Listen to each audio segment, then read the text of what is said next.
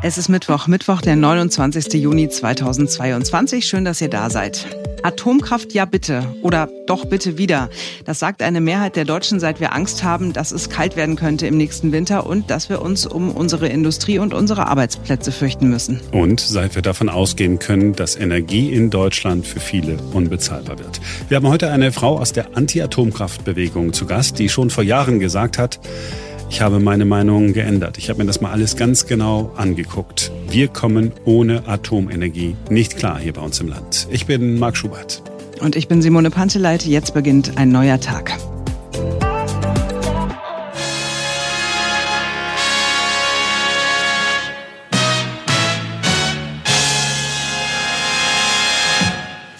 Guten Abend, meine Damen und Herren. Das Ausmaß des Kernreaktorunfalls im amerikanischen Harrisburg ist offenbar folgenschwerer als zunächst angenommen. Der Gouverneur des Bundesstaates Pennsylvania, in dem das Werk Three Mile Island liegt, empfahl am Abend, dass alle schwangeren Frauen und die noch nicht schulpflichtigen Kinder in einem Umkreis von acht Kilometer aus Sicherheitsgründen evakuiert werden. Dies ist das Kernkraftwerk Three Mile Island bei Harrisburg. Weil das Kühlsystem versagte, strömt seit Mittwoch aus einem Reaktorgebäude immer wieder radioaktiver Dampf aus, ohne dass es den Verantwortlichen gelingt, das Leck unter Kontrolle zu bringen. Guten Abend, meine Damen und Herren. In dem sowjetischen Kernkraftwerk Tschernobyl ist es offenbar zu dem gefürchteten GAU gekommen, dem größten anzunehmenden Unfall. Auch drei Tage nach dem Ausbruch ist der Nuklearbrand noch immer nicht unter Kontrolle. In der Nähe der Anlage würden die Bewohner evakuiert. Um Tschernobyl wurde eine 30 Kilometer breite Sicherheitszone gezogen. Die sowjetischen Fernsehnachrichten heute Abend 19 Uhr. Mitten in der Sendung wird lediglich eine Meldung verlesen.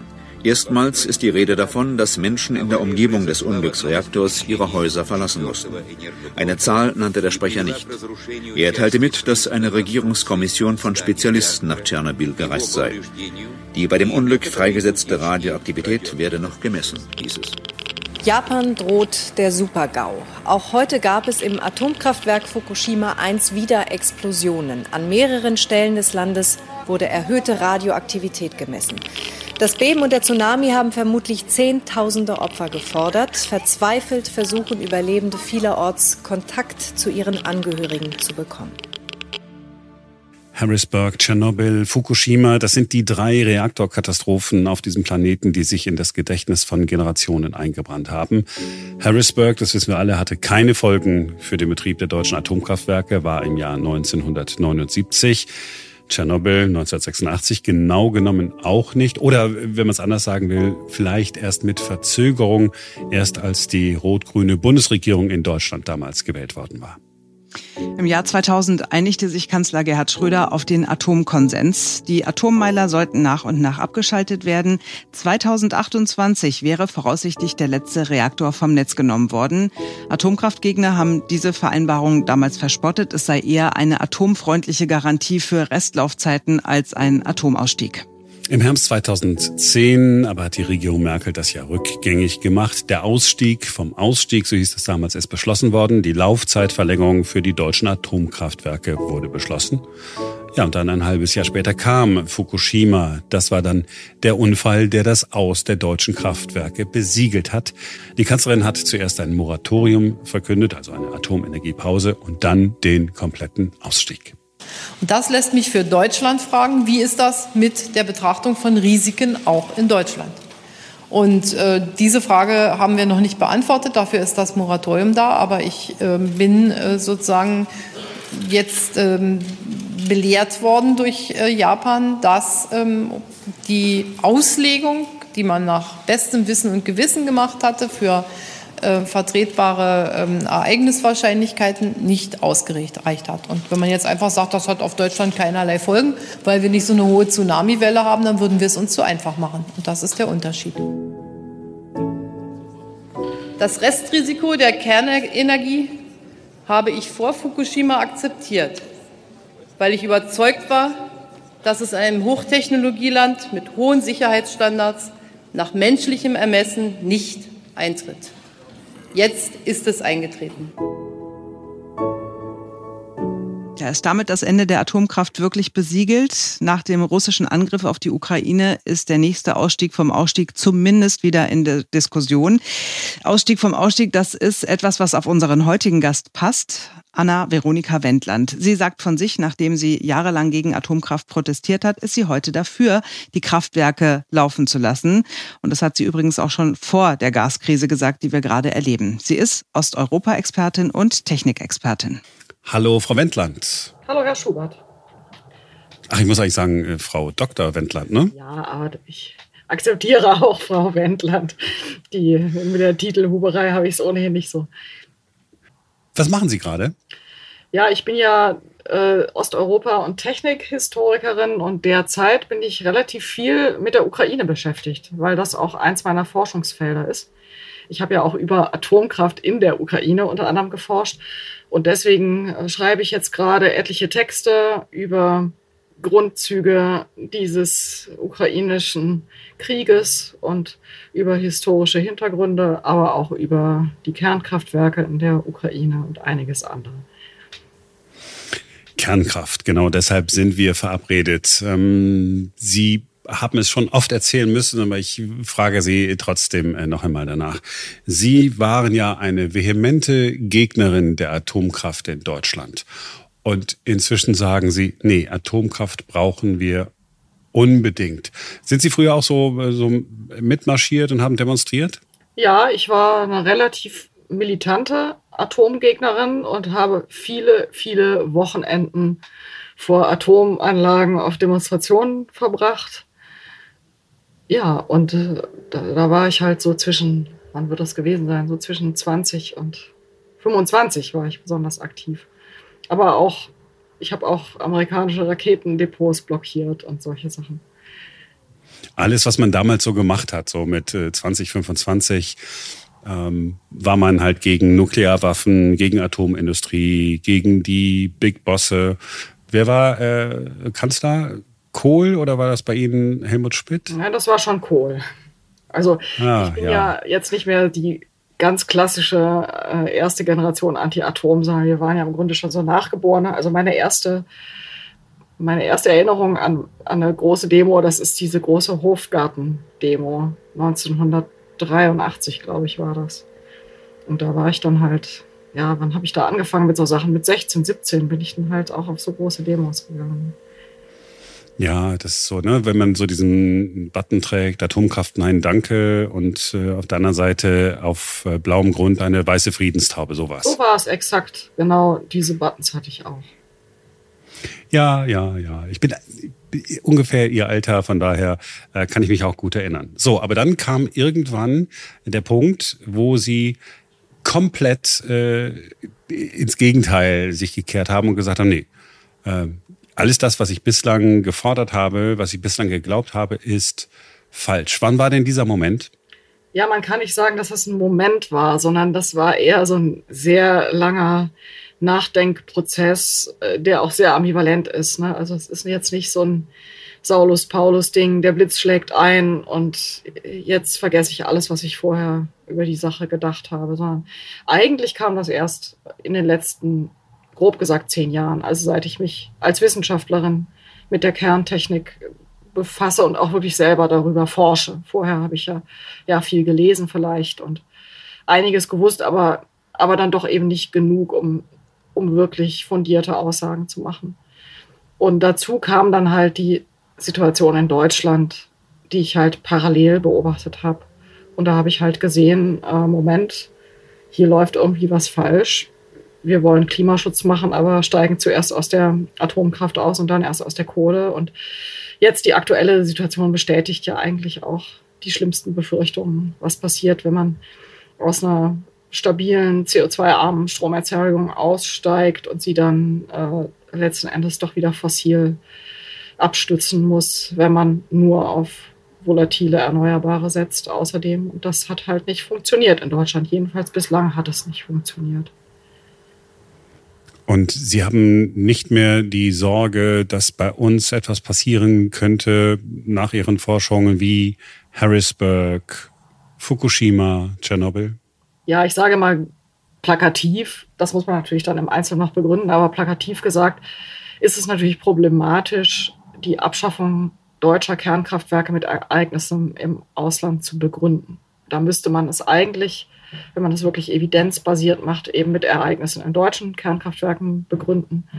Und das gelingt nicht, weil es solche Ereignisse eigentlich nicht gab. Ne, das heißt, man, man nimmt dann zu dieser Hilfskonstruktion Zuflucht ähm, zu Tschernobyl und Fukushima.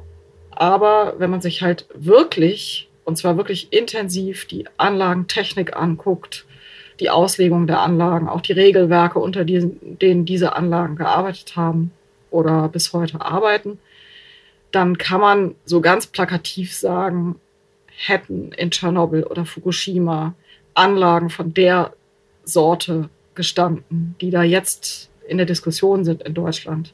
Und hätte da dieses Regelwerk gegolten, was hier gilt für unsere Atomanlagen, dann würden wir die Ortsnamen Tschernobyl und Fukushima nicht kennen. Das ist meine These.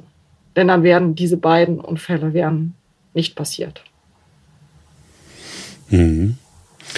Sind wir Deutschen da anders als andere Europäer? Ich meine, wir müssen ja nicht nur nach Frankreich gucken, das machen wir natürlich immer gern, wenn wir von Atomindustrie äh, sprechen, aber wir können auch in die skandinavischen Länder gucken. Finnland ähm, hat gerade erst äh, einen Reaktor in, in Betrieb genommen.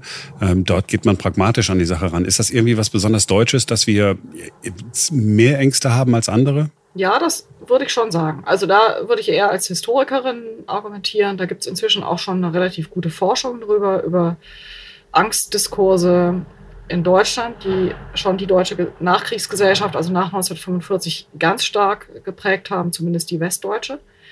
Das ist auf jeden Fall erwiesen. Es ist auch erwiesen, dass es immer wieder äh, Konjunkturen von, sagen wir mal so, endzeitlichem Denken gibt, also wo, äh, wo Endzeitvorstellungen oder es ist schon zu spät, es ist im Grunde schon fünf nach zwölf, äh, eine ungeheure starke Rolle in den Diskursen spielen. Und das kann man nachweisen in der Zeit, wo ich eben Atomgegnerin war und Anti-Raketenkämpferin, natürlich nur gegen amerikanische Raketen.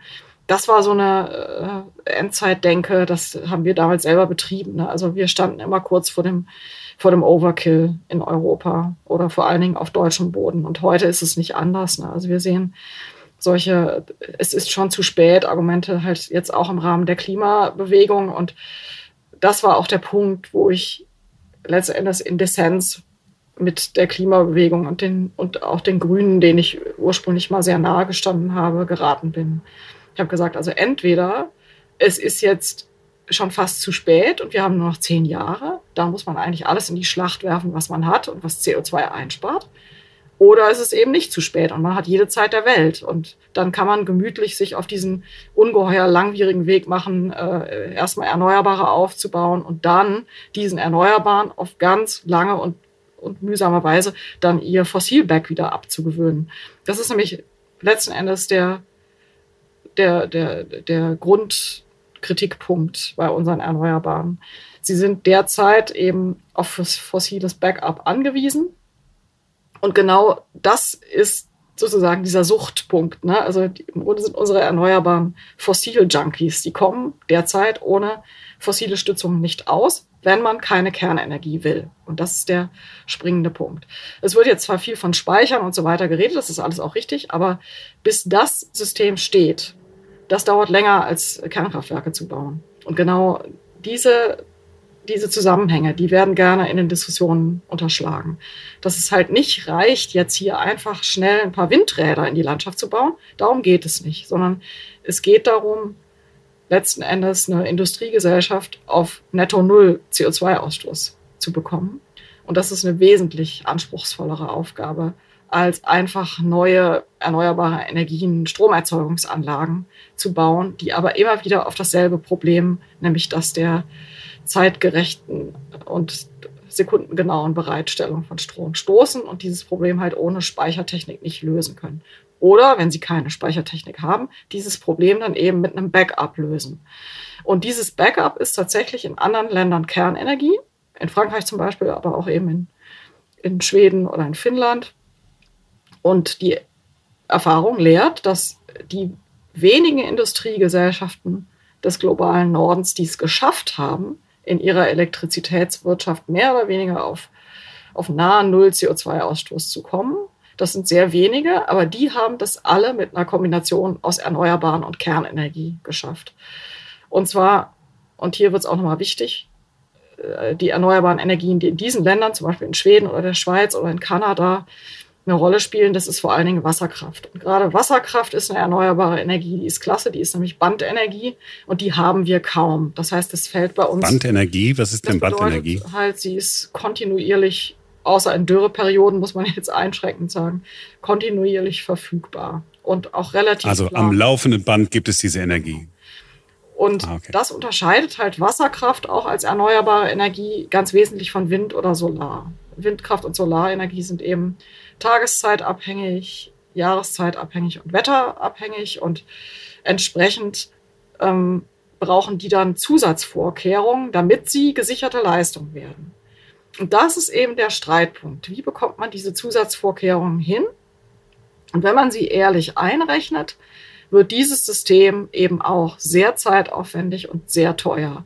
Und meistens wird es halt nicht eingerechnet. Ne? Also die, die derzeitige Diskussion um Erneuerbare und Atomkraft ist in Deutschland halt sehr unredlich, denn sie rechnet der Atomkraft wirklich alle Folgekosten, alle Systemkosten, Atommüll, Rückbau, alles wird tatsächlich der Atomkraft, wie es auch korrekt ist, ähm, aufs Portfolio gerechnet. Und bei den Erneuerbaren macht man es nicht. In der Regel kommen die immer noch an mit, es sei so billig, eine PV-Anlage aufs Dach zu bauen.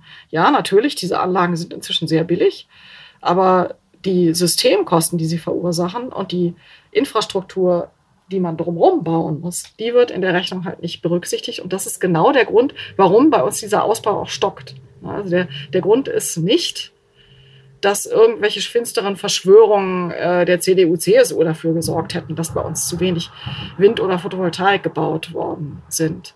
Da gab es tatsächlich Versäumnisse. Es gibt da ordnungspolitische Stellschrauben, die man, ähm, die man drehen kann und womit man nochmal mehr Anreize schaffen kann, Windkraft und Solartechnik zu bauen. Das ist wahr. Aber das Grundproblem, das ist das Systemproblem. Und das hat man nach wie vor halt in diesen Diskussionen unterschlagen. Und an dem Punkt habe ich eingesetzt und habe gesagt, lasst uns das doch anders machen, nämlich wie erfolgreiche Länder das gemacht haben. Und lasst uns doch einfach die Erneuerbaren durch Kernenergie backuppen. Also sprich, lasst uns den Atomausstieg rückgängig machen. Das war mein Vorschlag in dieser Diskussion. Und der ist nicht so besonders gut angekommen bei der Politik? Ja, bei der jetzigen Politik kommt der natürlich nicht gut an, weil wir haben eine, eine Regierung, die in den Sozialdemokraten und Grünen, also zwei Parteien mit einem dezidierten Anti-Atom-Programm an der Regierung sind und auch nicht bereit sind, ihre Auffassung zu ändern. Und das hat natürlich vielerlei Gründe. Prinzipiell den Megagrund aller Politiker. Man gibt ungeheuer ungern zu, vielleicht Fehler gemacht zu haben oder Fehlentscheidungen aufgesessen zu sein.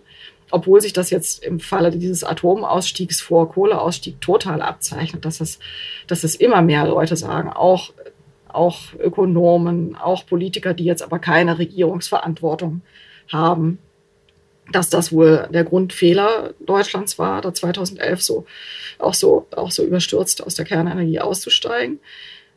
Und so einen Fehler zuzugeben, ist ungeheuer schwierig für Politiker, wenn sie im Amt sind.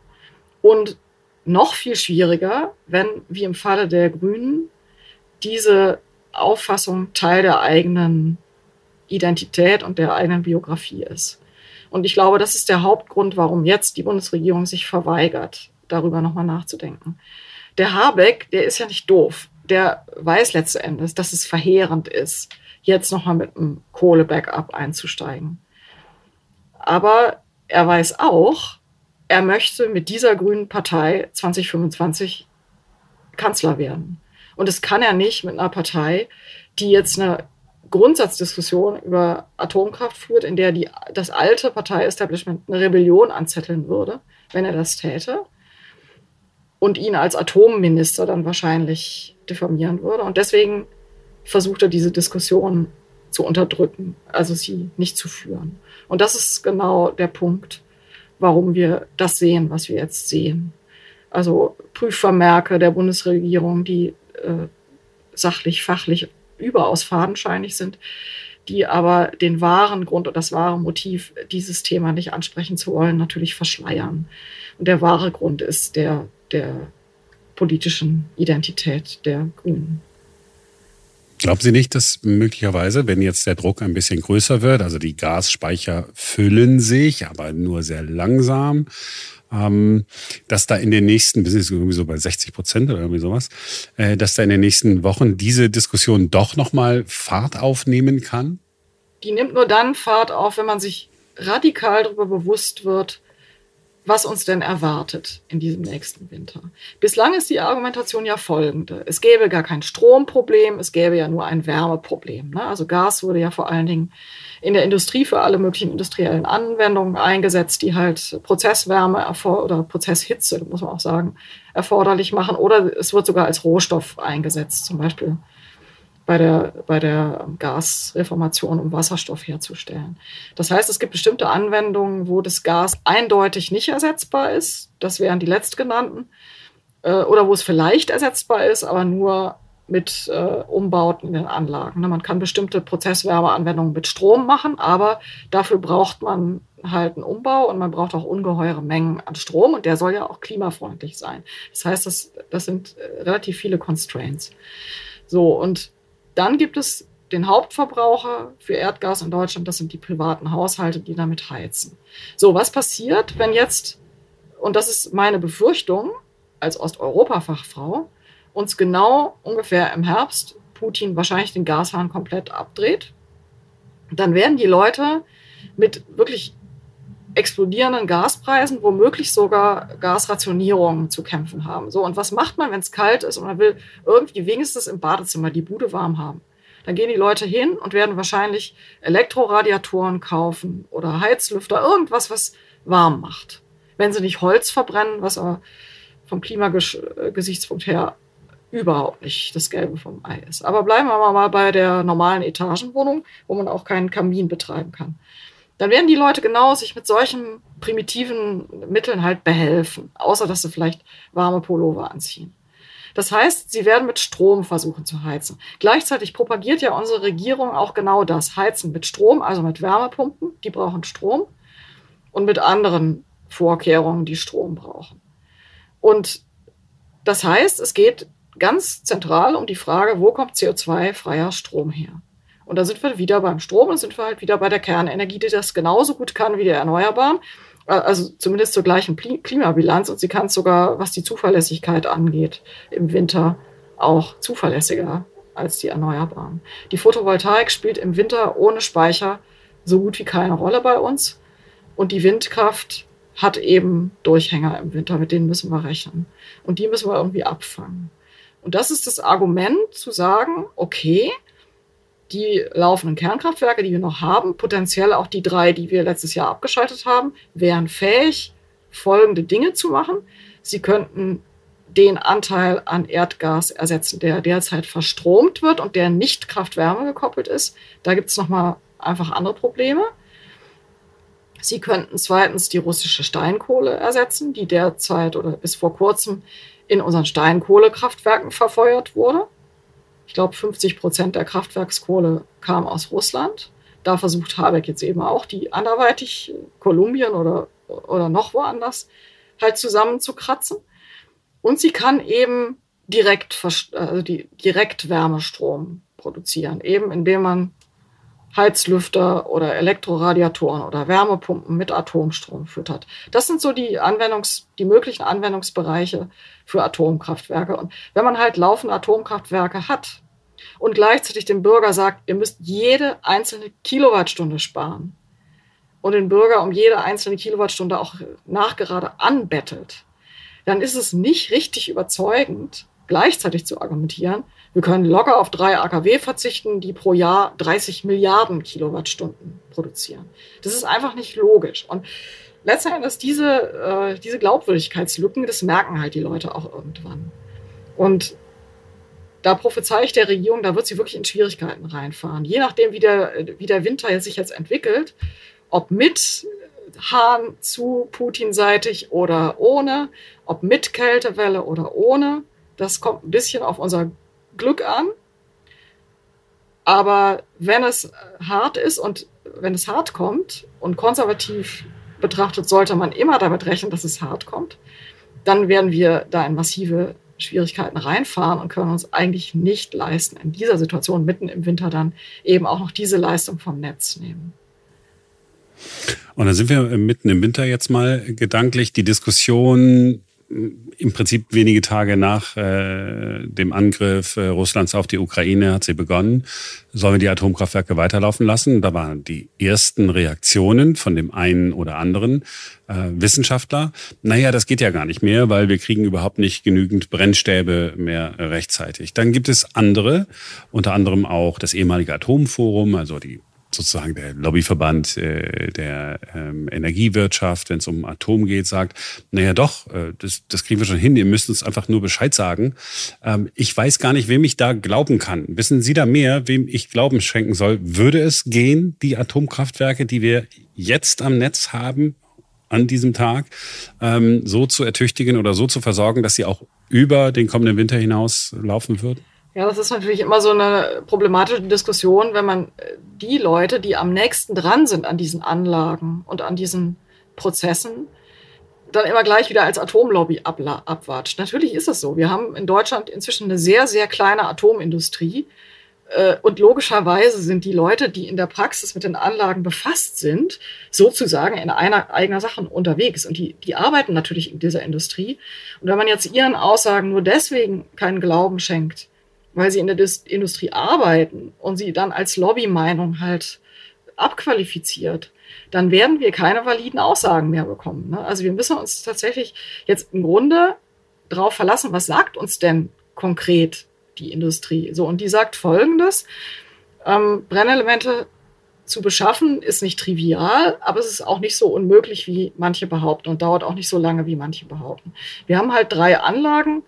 Das sind die sogenannten Konvoi Anlagen. Das ist eine, eine Baureihe von Siemens KWU und die haben ein besonderes Brennelementraster. Die haben 18 mal 18 äh, Querschnitt, also so 18 mal 18 Brennstäbe in einem Brennelement und das ist tatsächlich anders als viele andere Kernkraftwerke. Das muss also für die extra produziert werden. Das ist tatsächlich eine wahre Aussage.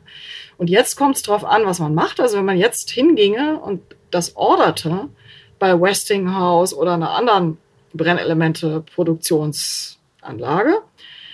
Dann hätte das einen gewissen Vorlauf, aber die Aussagen der, der, der, ähm, der Hersteller sagen so, zwischen sechs Monaten und, äh, und ungefähr 14 Monaten ist alles drin. Also ein ganz, ganz schnelles Verfahren wäre eventuell als Notlage drin. Da müsste man halt Aufpreis zahlen. Dann wird die deutsche Produktion halt vorgezogen. Um viele Brennelemente handelt es sich da auch nicht. Es würde ja erstmal reichen, eine, äh, eine Reaktornachladung für drei Anlagen für 2023 zu produzieren. Das wären vielleicht so 180 bis 200 Brennelemente. Also wir reden hier nicht von Zehntausenden. Und es kommt halt darauf an, wo wird es dann in den Produktionsprozess dieser, dieser Anlagen dann eben, eben eingerichtet. Und davon hängt dann eben auch die, die Länge der Bestellzeit ab. Sich aber hinzusetzen und am Beginn dieser Diskussion, und die begann im März 2022, sich hinzustellen und zu sagen, es geht nicht, wir wollen nicht, wir wollen nicht, weil es nicht geht und wir, es geht nicht, weil wir nicht wollen. Das ist nämlich letzten Endes ja dieser Zirkelschluss.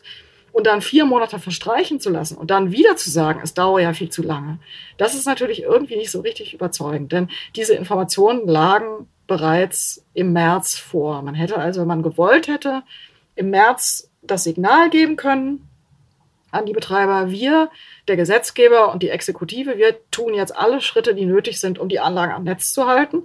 Das heißt, auf der gesetzgeberischen Seite gehen wir in die Spur und parallel geht ihr in die Spur und bestellt die Brennelemente. Hätte man das getan, wäre man jetzt auf, auf jeden Fall auf der sicheren Seite, da ja außerdem noch erstmal die noch laufenden Anlagen im Streckbetrieb. Das ist also zusätzlicher Strom, den man noch aus diesen äh, Reaktorladungen rausholen könnte. Die könnten da noch einige Monate weiterfahren in 2023, wenn sie die Genehmigung zum weiteren Leistungsbetrieb bekämen. Betriebsgenehmigungen haben die übrigens alle sowieso. Das sind nämlich zwei verschiedene Dinge. Betriebsgenehmigungen haben sogar auch die Anlagen, die letztes Jahr schon stillgelegt wurden. Was die nur nicht mehr haben, ist eine Genehmigung zum Leistungsbetrieb. Die befinden sich alle, also alle momentan im sogenannten Nachbetrieb oder Nichtleistungsbetrieb. Das ist der Status dieser, dieser Anlagen. Und theoretisch könnte man sogar die äh, wieder mit so einer Erlaubnis ausrüsten.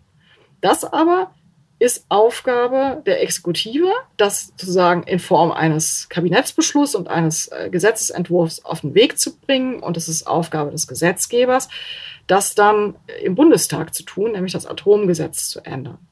Und solange dieser Schritt A nicht gemacht oder angekündigt wird, sieht sich natürlich die Industrie in keiner Weise bemüßigt, irgendwelche Schritte B, C, D oder F einzuleiten. Und deren Schritte wären dann eben neben der Brennstoffbeschaffung auch die Umorganisation auf den Anlagen. Das heißt, die müssten sich ja dann auf einen Leistungsbetrieb einstellen, auf einen Wiederleistungsbetrieb eventuell bei den drei schon stillgelegten Anlagen. Und die müssten ähm, ihre Planungen umstellen, eben von Rückbauvorbereitung auf Leistungsbetrieb und auf eine Revision, eine Anlagenrevision im Sommer 2023.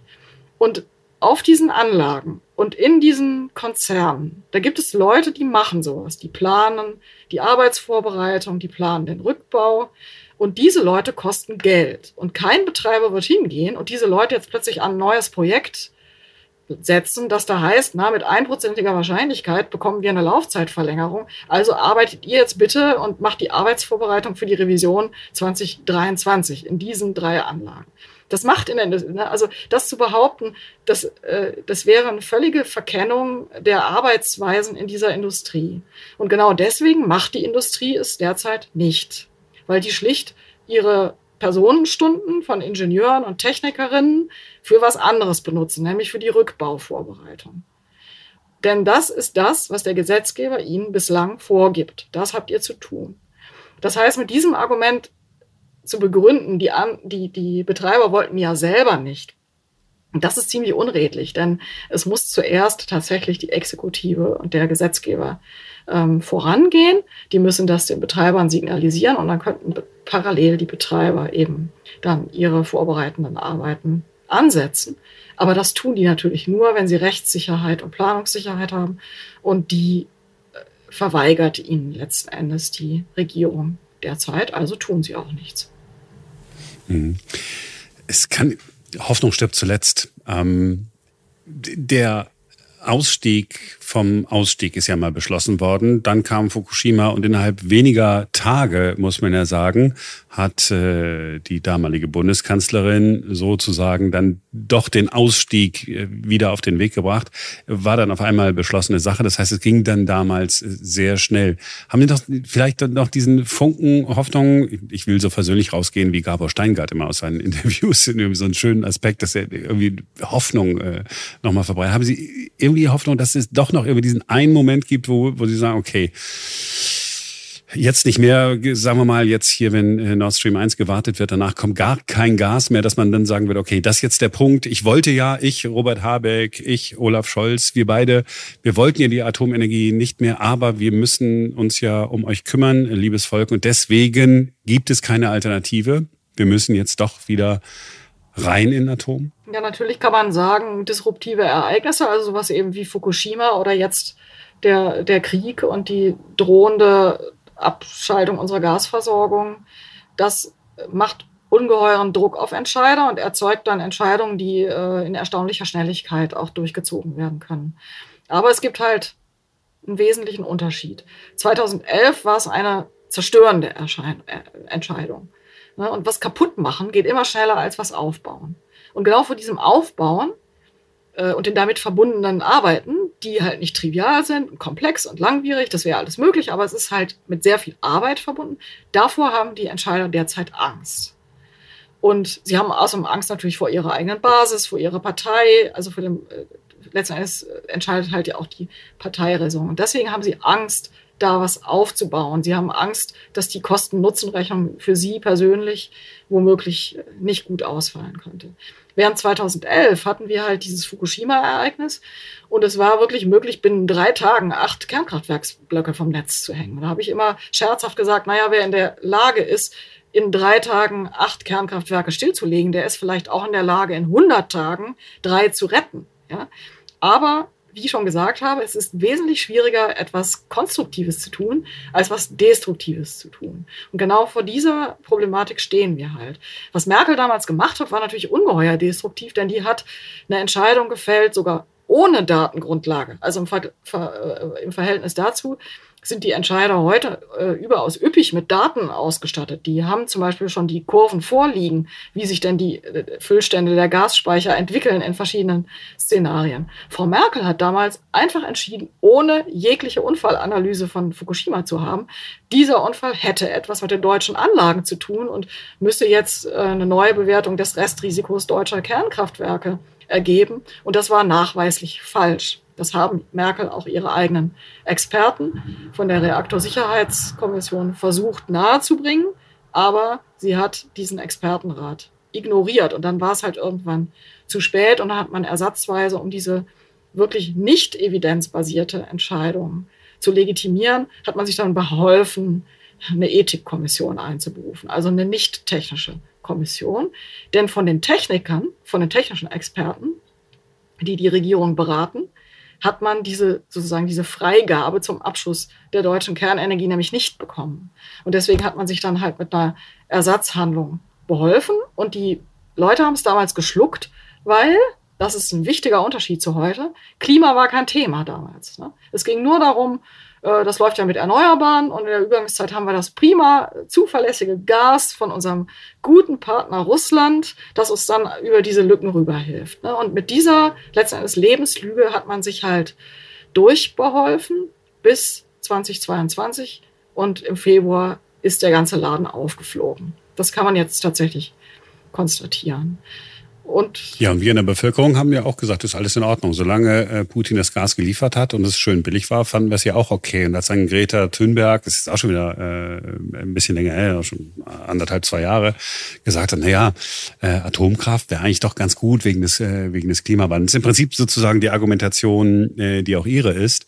Äh, da haben wir gesagt, mein, was ist denn mit diesem äh, Mädchen ja, Greta los? Greta Thunberg ja? ist ja relativ schnell zurückgepfiffen worden von ihrem eigenen Umfeld. Ne? Da merkt man auch die Selbstwidersprüche der Klimabewegung, die versucht hat, dieses Thema unterm Deckel zu halten. Also in der deutschen Klimabewegung sieht man, was hat denn die Klimabewegung getan, um sich über zum Beispiel diese Kernenergiefrage zu informieren?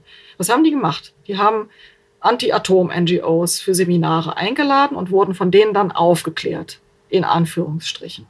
Sie können sich denken, was Organisationen wie Greenpeace oder ausgestrahlt den deutschen Klimademonstranten für Dinge über Atomkraft erzählt haben. Da war das Narrativ nämlich folgendes. Atomkraft ist gefährlich, Atomkraft ist teuer und Atomkraft ist viel zu langsam, um noch in diesen Klimakampf eingreifen zu können. Und es wurde geschluckt. Ne? Man kann all diese Narrative äh, widerlegen. Vor allen Dingen das zu spät Narrativ, denn das würde zumindest ja bedeuten, dass man die laufenden Kernkraftwerke am Netz hält.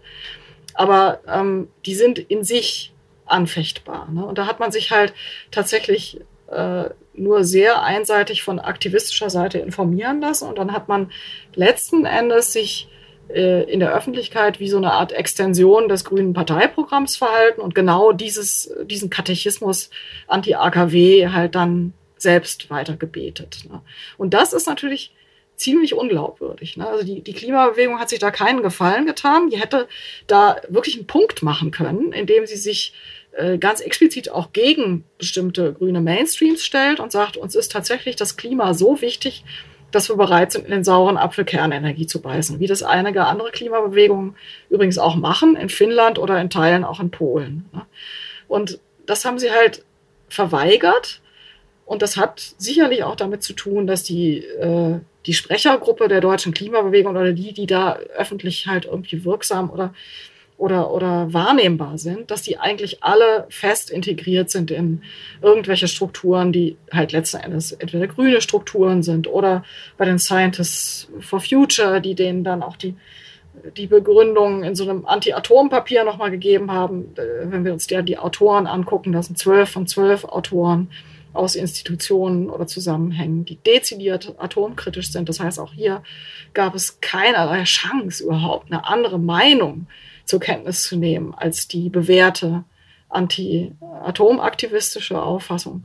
Ja, und da hat das halt seinen Lauf genommen. Ne? Und das war vor, vorhersagbar äh, widersprüchlich. Und ich glaube, unter anderem das, also diese Nichtbereitschaft, völlig neu zu denken, wenn einem wirklich das Klima und die Dringlichkeit der Klimakrise am wichtigsten ist, die hat denen auch wieder Sympathien gekostet bei so ganz einfachen Leuten, die halt jetzt ja zu 60 Prozent wieder sagen, nur lass doch diese Kernkraftwerke am Netz, wir können die doch noch brauchen. Ne? Also die meisten Leute denken auf eine ganz pragmatische Weise. Die, die sagen, hört mal, ihr Grünen erzählt uns Tag aus, Tag ein, dass man noch funktionierende Sachen nicht wegschmeißen soll, aber die Kernkraftwerke, die werden jetzt weggeschmissen, das kann ja irgendwie nicht sein. Ne? Das ist eine ganz Jetzt wirft man ihm bestimmt wieder Populismus vor, ja, das, das aber ich bin sein, ganz bei das ihm. Mag sein. Das war mein das sind, Denken. Das sind aber, äh, ich, ich höre, das sind so Sachen, die ich immer höre, die die Leute mir sagen. Also Frau Wendland, ob das jetzt gefährlich ist oder nicht, das kann ich ja nicht beurteilen. Aber irgendwie leuchtet es mir nicht ein, dass man was, was funktioniert ist, äh, verschrottet. Ne? Und das, das ist so vielleicht ein ganz basales Verständnis, was nicht die ganzen Problematiken äh, natürlich mit einrechnet, die die Kernenergie ohne, ohne Zweifel hat, wie zum Beispiel die, die Entsorgung und die Endlagerung. Aber das ist halt, wie die Leute da draußen vielleicht die Sache sehen. Ne? Und wenn, wenn man den Leuten da draußen jetzt sagt, ihr müsst jetzt den Gürtel enger schneiden und ihr müsst jede Kilowattstunde sparen. Und die Entscheider sind nicht bereit, Anlagen am Netz zu halten, die die CO2-arm Milliarden von Kilowattstunden produzieren, dann ist das halt irgendwie nicht so richtig konsistent. Und das beginnen die Leute jetzt zu merken. Ja, das, das ist feststellbar, dass, dass es da zu, zu Brüchen kommen wird. Und das hat sich dann die Regierung zum Teil zumindest selber zuzuschreiben. Ja, wir sind bei ungefähr 60 Prozent äh, Zustimmung quer durch alle Parteien. Ähm, für einen Weiterbetrieb der drei bestehenden äh, Kraftwerke. Nur bei den grünen Anhängern äh, gibt es einen Überhang, und zwar einen deutlichen, die sagen, nee, ähm, lieber nicht. Ich frage Sie jetzt nicht nochmal, weil ich habe ja zweimal versucht, was, was Hoffnungsvolles irgendwie aus Reden rauszuholen, aber Sie haben dann immer so, so geantwortet, dass ich interpretiere, dass Sie nicht glauben, dass da noch was möglich ist. Das heißt, dann bleibt uns eigentlich nur noch die Hoffnung, dass die Franzosen ihre Atomkraftwerke schön ans Laufen bringen, auch die, die im Moment äh, stillgelegt sind, weil der eine oder andere Fluss äh, zu wenig Wasser hat und dass wir dann den Strom aus Frankreich importieren können. Ja, nicht, nicht, unbedingt aus Frankreich. Auf die lange Sicht wird Kernenergie von vielen Nachbarn in unserem Netz sein. Das ist sicherlich die Perspektive. Also der, ja, die Polen der, kommen auch irgendwann, der, Tschechien. Ich denke auch, der, der Atomausstieg ist wie so oft bei deutschen Wänden und solchen sehr plakativen Aktionen, äh, der ist eben letzten Endes auch so ein bisschen so eine Fensteraktion und äh, das sieht gut aus nach außen oder man stellt es da nach außen, es sei der Ausstieg gewesen und in Wirklichkeit wird Atomstrom nach wie vor in unserem Netz eine Rolle spielen. Jetzt laufen sich schon die Ukrainer sogar warm und sagen, wir können Atomstrom exportieren in die Europäische Union. Die sind bereits mit unserem Netz synchronisiert. Theoretisch können auch sogar die das machen.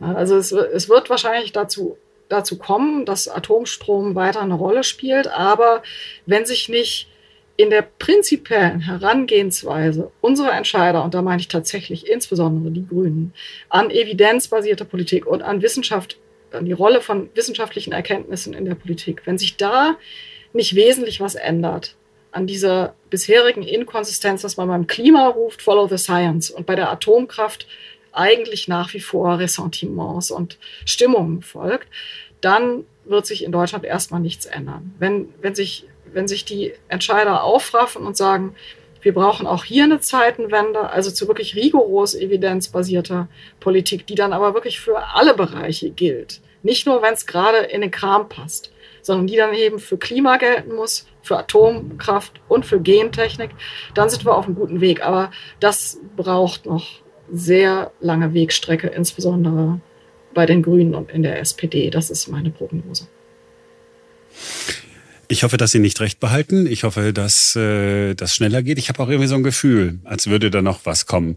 Äh, verabreden wir uns doch einfach an dem Tag, an dem die Bundesregierung oder sagen wir jetzt dann alle Parteien in der Bundesregierung sagen, ja doch, äh, wir wollen äh, die bestehenden Atomkraftwerke am Netz halten. Dann sprechen wir beide wieder miteinander und wir sprechen auch miteinander äh, in dem ersten Monat, in dem wir äh, mehr Atomstrom äh, importiert haben, als wir äh, erneuerbare Energien hergestellt haben. Ich lasse mich immer gerne widerlegen durch die Realität, dann tatsächlich ist meine Prognose nicht sehr gut. Und ich würde mich freuen, wenn sich das ändern würde, aber schauen wir mal. Ja, wir, wir schauen und wir gucken. Danke, dass Sie sich so viel Zeit genommen haben äh, für uns. Das ist gar nicht selbstverständlich und ähm, liebe Grüße. Dankeschön. Also, wenn man äh, Veronika Wendland so zuhört, ähm, und ich habe ja zweimal gefragt, na, haben Sie doch noch Hoffnung, dass sich die Meinung irgendwie ein bisschen äh, drehen könnte? Und sie war da eher pessimistisch, dann hat man schon das Gefühl, es könnte sehr, sehr äh, dunkel werden. Ich fand ihre Argumente äh, überzeugend. Und selbst wenn man ihren Argumenten nicht glauben will, finde ich, dass es wichtig ist, dass man auch diese Stimmen hört. Leute, die sagen, hey, unsere Atomkraftwerke sind sicher. Und das ist tatsächlich der Eindruck, den ich habe, dass in der Bundesregierung keine Diskussion möglich ist, hatten wir gestern ja auch schon äh, im, im Gespräch. Ähm, es es muss doch möglich sein, mal ganz offen, äh, mal die runde Tische, ja, für alles gibt es Kommissionen, runde Tische. Kann man nicht mal Leute einladen und sagen, okay, wir haben die Seite und die Seite und dann am Ende des Tages gibt es einen Beschluss. Geht das nicht? Fragst du mich, weiß ich nicht, keine Ahnung. Ich bin aber auf jeden Fall nicht bei dem Satz dabei, die deutschen Atomkraftwerke sind sicher. Also, weil ich weiß nicht, ob es Technik gibt, die wirklich zu 100 Prozent beherrschbar ist. Und das haben wir ja nun auch gesehen, dass das eine Technik ist, die wirklich von Menschen nicht zu beherrschen ist. Es gab Katastrophen schon. Warum sollte das dann bei uns in Deutschland auch anders sein? Ich weiß nicht, ob du das auch gelesen hast als, als Kind, als Jugendlicher. Äh, hier die Wolke von Gudrun Pausewang oder die letzten Kinder von Schevenborn. Mhm. Das waren so, es spielte in Deutschland, es ist immer was äh, schiefgegangen mit Atomkraftwerken. Es gab einen Super-GAU oder einen Atomkrieg. Ich erinnere mich nicht mehr genau, aber ich weiß noch, dass mich das nachhaltig beeindruckt hat und ich gedacht habe, oh mein Gott, das will ich niemals hier haben und wie schrecklich äh, ist das, dass wir in Deutschland Atomkraftwerke haben. Ich habe als Kind genau wie du miterlebt, dass man wochenlang nicht draußen spielen durfte, weil äh, Tschernobyl hochgegangen war und weil es hieß, wir werden jetzt alle ganz furchtbar krank und bloß kein Gemüse von draußen essen und bloß keine, keine Pilze und so weiter. Dann habe ich vor gar nicht allzu langer Zeit Tschernobyl gesehen, diese Serie bei Sky. Mhm die ich auch wahnsinnig beeindruckend fand, wo ich gedacht so, oh Gott, also das ist wirklich, das ist eine Art von Technik, ähm, die mir wirklich Angst macht, die und die ich persönlich nicht für beherrschbar halte auf Dauer oder zu 100, sagen wir so, nicht zu 100 Prozent zumindest. Ja gut. Insofern 100 Prozent. Ich, ja, ja, gut, aber wenn man sagt, die sind sicher, dann, dann müsste man, also dann verstehe ich, die sind hundertprozentig sicher, da kann nichts passieren. Wie auch immer, ich äh, würde gerne darauf verzichten können, weil mir persönlich diese, diese Energieform Angst macht oder die Form der Energiegewinnung. Aber äh, ich glaube auch, dass es erstmal nicht gehen wird. Alles das, was du jetzt gerade genannt hast, kann ich nachvollziehen. Du hast Angst, weil du bestimmte Eindrücke mitgenommen hast. Und das waren immer nur so Eindrücke, also ne, äh, Bücher und so weiter. Äh, so ein Buch schreibt man ja nicht über äh, Atomkraftwerke, die super laufen. Ja, äh, wer, wer soll das äh, Ding lesen? Äh, Tschernobyl, diese Serie, total dramatisch gemacht. Ja, und in Tschernobyl ist ja auch was schiefgegangen. Es war aber Tschernobyl. Das ist äh, nicht Deutschland. Ähm, und ja, und nochmal zu den 100 Prozent. Natürlich keine 100 Prozent. Es ist, der Airbag wird nicht zu 100 Prozent dein Leben retten. Das Auto wird nicht zu 100 Prozent unfallfrei ähm, über die Autobahn äh, fahren können. Äh, nichts ist hundertprozentig. Es ist noch nicht mal hundertprozentig sicher, dass dir nicht die Decke auf den Kopf fällt. Also ich, ich sag mal wirklich, es, theoretisch, wir haben es jetzt gerade in den Niederlanden gesehen, kann es sein, dass es einen Tornado gibt und du stirbst in deinem Haus, weil es den Tornado gegeben hat. Das ist dann 99,999999 Prozent sicher. Lass uns wenigstens, also wenigstens darüber diskutieren. Ich ärgere mich. Ich bin ja dabei. Ich bin ja, ja total dabei. Ich ärgere mich halt, dass, dass, diese Diskussion nicht in Gang kommt. Äh, dass man nur diese eine Seite hört. Und, und das haben wir ja auch im, äh, im Interview angesprochen, natürlich wird es dann so sein, dass wenn uns der Strom fehlt, den wir möglicherweise im Winter brauchen, dass wir den in einem ersten Schritt äh, aus Frankreich äh, importieren. Mhm. Und es wird nicht ähm, äh, norwegische oder schwedische Wasserkraft sein, die wir bei uns haben. Vielleicht auch ein bisschen, aber es wird Atomstrom sein. Und dann machen wir dasselbe, wie wir auch mit äh, ähm, Gas machen. Ja, wir sind in Katar unterwegs und sagen, ach Mensch, wäre schön, dass ihr uns jetzt helft. Ihr seid ja echt nett. Mhm. Nein, sind sie nicht. Ja, mhm. da holen wir unser Gas her. Dann äh, holen wir Gas gerne auch aus Regionen, wo das mit Fracking gewonnen wird. Aber bei uns bitte kein Fracking. Wir in Deutschland wollen kein Fracking. Haben wir äh, drüber gesprochen hier im Podcast. Wir wollen ja. keine Atomindustrie. Wir wollen nur, dass die äh, Solarzellen auf dem Dach, äh, die hoffens, äh, hoffentlich nicht in China hergestellt sind, äh, in Regionen, wo Menschenrechte nun wirklich extrem mit Füßen äh, getreten werden, und dann noch so eine Windturbine. Aber, darfst ja nicht vergessen, wir sind ja in Deutschland, wenn die Windturbine irgendwo steht, dann erstens da, wo ich sie bitte nicht sehe. Und zweitens, mhm. ähm, könnte es auch sein, am besten machen wir die Offshore. Ach ja, noch besser, wir machen die Offshore in Dänemark. Haben wir ja, ne, die, die hm. Dänen, die sind ja nicht, äh, nicht ganz so bekloppt. Ähm, die bauen dann die Anlage, puh, super. Ja, wenn da jetzt ein Vogel reinfliegt und verunglückt in einer Windkraftanlage, können wir sagen, ja, also die Dänen, also was die mit den Tieren machen, ist auch nicht in Ordnung.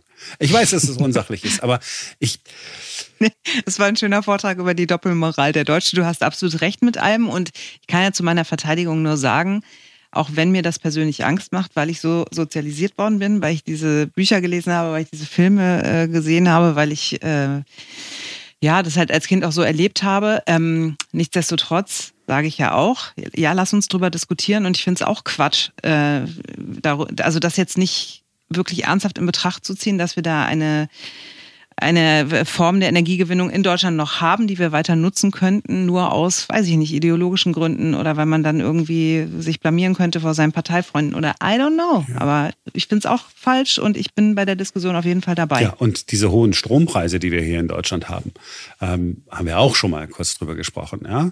Ähm, die Strompreise bei uns sind so hoch, weil wir unter anderem die erneuerbaren Energien äh, damit fördern wollen und weil wir nach und nach äh, laufende Kraftwerke vom Netz genommen haben. Kann man ja sagen, sagen, ist völlig in Ordnung. Dir tut das nicht so richtig weh, finanziell mir tut das nicht so richtig weh.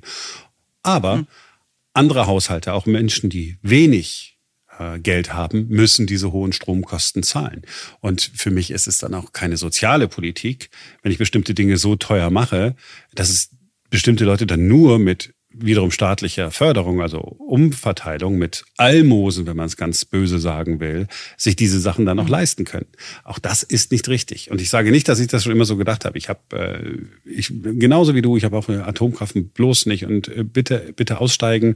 Und ich war damals so naiv zu glauben, dass so eine Wissenschaftlerin, eine Physikerin wie Angela Merkel dass die das nicht einfach nur so macht, sondern dass sie im Hintergrund schon einen vernünftigen Plan hat. Dadurch, dass ich kein Ingenieur bin und keine Ahnung habe, habe ich gedacht, okay, wenn die sagt, wir steigen dann aus und erneuerbaren Energien und so weiter, dann ist das schon alles irgendwie valide. Dann kann man das, äh, dann kann man das schon irgendwie hinkriegen. Das äh, ist alles durchgerechnet, dass das hinkommt. Und skeptisch geworden bin ich dann äh, spätestens, als es die Diskussion darüber gab, ja, wann steigen wir aus der Braunkohle aus? Also finde ich ja auch mhm. super, ja, das brauchen wir ja nicht. Mhm. Oder doch? Ja, brauchen wir doch. Mhm. Dann steigen wir aus der Steinkohle aus. Ja, was, wie Moment, auf einmal sind wir aus allem irgendwie ausgestiegen. Mhm. Und das Einzige, was wir haben, ist Hoffnung. Jetzt habe ich das Wort Hoffnung äh, ans, ans Ende gesetzt. Das war aber ein Versehen, aber ist doch nicht, nicht schlecht, wenn wir diesen super. Podcast dann doch noch mit Hoffnung äh, beenden können, wenigstens dem Wort, wenn äh, Frau Wendland schon äh, keine Hoffnung äh, mehr hat. Das war's für heute. Wir sind morgen wieder für euch da, denn dann ist wieder ein neuer Tag. Bis dahin. Tschüss.